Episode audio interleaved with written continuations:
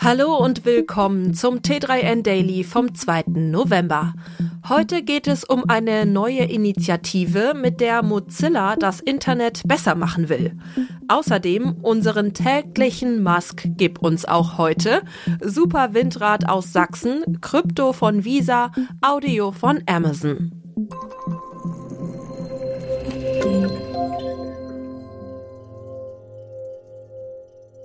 Firefox-Mutter Mozilla will mit dem neuen Risikokapitalfonds Mozilla Ventures Startups unterstützen, die den Menschen vor den Profit stellen.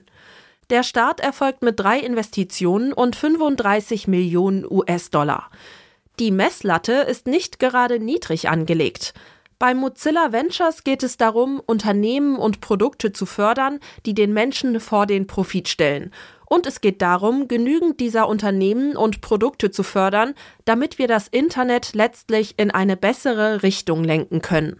So beschreibt Mark Sermon, geschäftsführender Direktor von Mozilla, das neue Programm der Firefox-Mutter. Mozilla Ventures sei ein Risikokapitalfonds für Startups in der Frühphase, Seed bis Series A, deren Produkte oder Technologien ein oder mehrere der Werte des Mozilla-Manifests fördern. Dazu gehören unter anderem Datenschutz, Inklusion, Transparenz und Menschenwürde. Bei Twitter haben bislang Verifikationshäkchen die Echtheit des Twitter-Profils bestätigt. Der neue Twitter-Besitzer Elon Musk will die begehrten Häkchen nun zu Geld machen und lässt sich auch nicht durch eine Welle der Kritik davon abbringen. Bislang hatte Twitter die Symbole mit dem Häkchen, die die Echtheit des Twitter-Profils garantieren, kostenlos vergeben. Vor allem die Konten von prominenten Unternehmen sowie NutzerInnen mit vielen Followern, etwa Politikerinnen oder Journalisten, wurden damit gekennzeichnet. In der Vergangenheit hatte es aber immer wieder kontroverse Diskussionen um die Verifizierung gegeben, da die Vergabekriterien für viele User und Userinnen nicht transparent genug waren. Musk erklärte, bei Twitter entscheide derzeit ein System aus Fürsten und Bauern darüber, wer ein Häkchen habe oder nicht. Das ist Schwachsinn. Musk will den Verifizierungshaken und andere Vorteile in das bestehende Abo Twitter Blue integrieren, das bislang Lesezeichen, einen besonderen Lesemodus sowie die Möglichkeit zur Korrektur eines bereits gesendeten Tweets umfasst. Ein 92-jähriger Ingenieur aus Sachsen hat ein Höhenwindrad mit Riemenantrieb konstruiert, das vieles besser machen soll. Der Ertrag sei dreimal so hoch wie bei herkömmlichen Windrädern. Horst Bendix heißt der 92-jährige Konstrukteur aus Leipzig. Bendix will das Problem besonders hoher Windkraftwerke gelöst haben. Seine sogenannte Höhenwindanlage nutzt die guten Voraussetzungen in über 200 Metern Höhe. Der Wind ist dort konstanter und stärker. Der Nutzen ist ein höherer Energieertrag, erklärte der ehemalige Forschungschef beim Schwermaschinenbauer Kiro. Mit einem Trick umgeht er die Biegekräfte, die solch hohe Türme eigentlich verhindern. Außerdem setzt der Maschinenbauingenieur auf Generatoren im Fuß der Anlage und löst damit eine Reihe von Problemen. Horst Bendix hat das Konzept in seinem Ruhestand entwickelt und mittels eines Modells in seinem Garten ausprobiert. Zudem hat er das Prinzip patentiert. Allerdings steht die Praktikabilitätsprüfung in der Praxis aus, denn es gibt keinen Prototyp. Zurzeit sucht die Beventum GmbH, die sich 2020 wegen Bendix Innovation gegründet hat, Partner, um einen 350 Meter hohen Prototyp zu bauen. Dazu hat sie eine 18 Millionen Euro Förderung erhalten. Im Onlinehandel und beim Cloud Computing führt Amazon den Markt mit einem großen Vorsprung an. Nur beim Musikstreaming muss sich der Internetriese mit einem dritten Rang begnügen.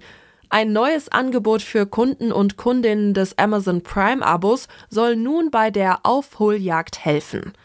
Kundinnen des Abo-Angebots Prime können künftig den kompletten Musikkatalog von rund 100 Millionen Songs ohne Werbeunterbrechung hören. Bislang wurden Prime-AbonnentInnen nur aus einem Pool von 2 Millionen Songs bedient. Im Gegensatz zu dem kostenpflichtigen Angebot Amazon Music Unlimited, das im Monat knapp 10 Euro extra kostet, können die Prime-KundInnen nicht frei aus dem Gesamtkatalog auswählen, sondern sich die Songs nur im Zufallmodus anhören. Allerdings können sie Lieder unbegrenzt überspringen und sich bis zu 15 Playlists anlegen. Außerdem baut Amazon sein Angebot an Hörspielen und Podcasts aus. Streaming-Marktführer Spotify bietet in seiner mit Werbung finanzierten Gratis-Version Zugriff auf rund 80 Millionen Songs und Podcasts, ebenfalls im Zufallsmodus. Wer gezielt auf einzelne Stücke zugreifen oder Songs herunterladen möchte, muss ein Premium-Abo abschließen, das knapp 10 Euro im Monat kostet.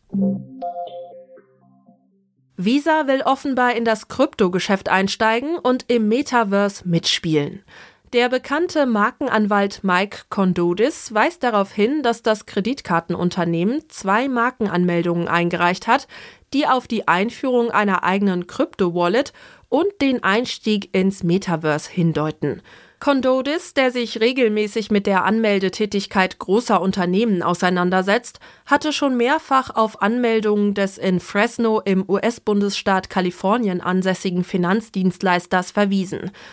Die zeigten bereits, dass sich Visa in zunehmendem Maße mit Kryptowährungen beschäftigt.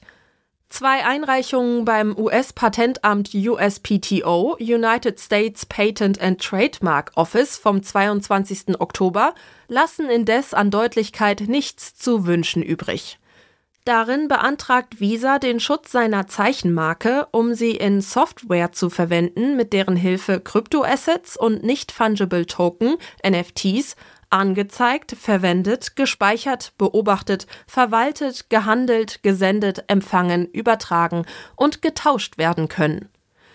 Neben einer wahrscheinlich als Krypto-Wallet angelegten Lösung zeigen die Anmeldungen, dass Visa einen Einstieg in das Metaversum ins Auge zu fassen scheint.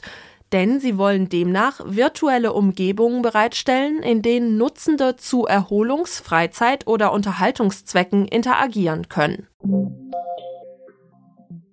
Das war's schon wieder mit dem T3N Daily für heute. Noch viel mehr zu allen Aspekten des digitalen Lebens, des Arbeitslebens und der Zukunft findest du rund um die Uhr auf t3n.de.